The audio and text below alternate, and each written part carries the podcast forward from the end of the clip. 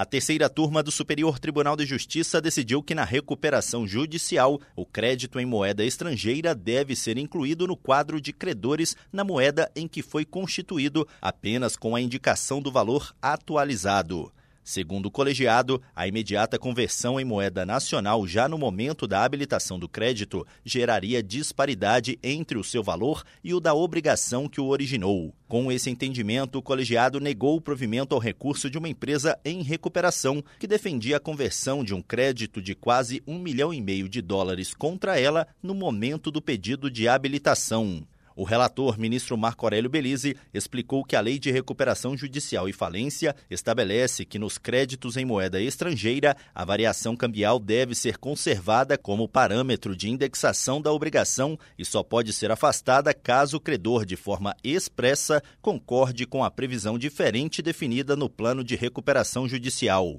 Segundo o ministro, como efeito disso, o crédito estrangeiro deve ser incluído no quadro de credores na própria moeda em que foi constituído, com a atualização até a data do pedido de recuperação judicial. Marco Aurélio Belize explicou que apenas para a finalidade de mensurar o peso do credor nas votações, o artigo 38 da Lei de Recuperação Judicial e Falência estipulou a necessidade de conversão do crédito em moeda nacional pelo câmbio da véspera da instalação da Assembleia Geral. Do Superior Tribunal de Justiça,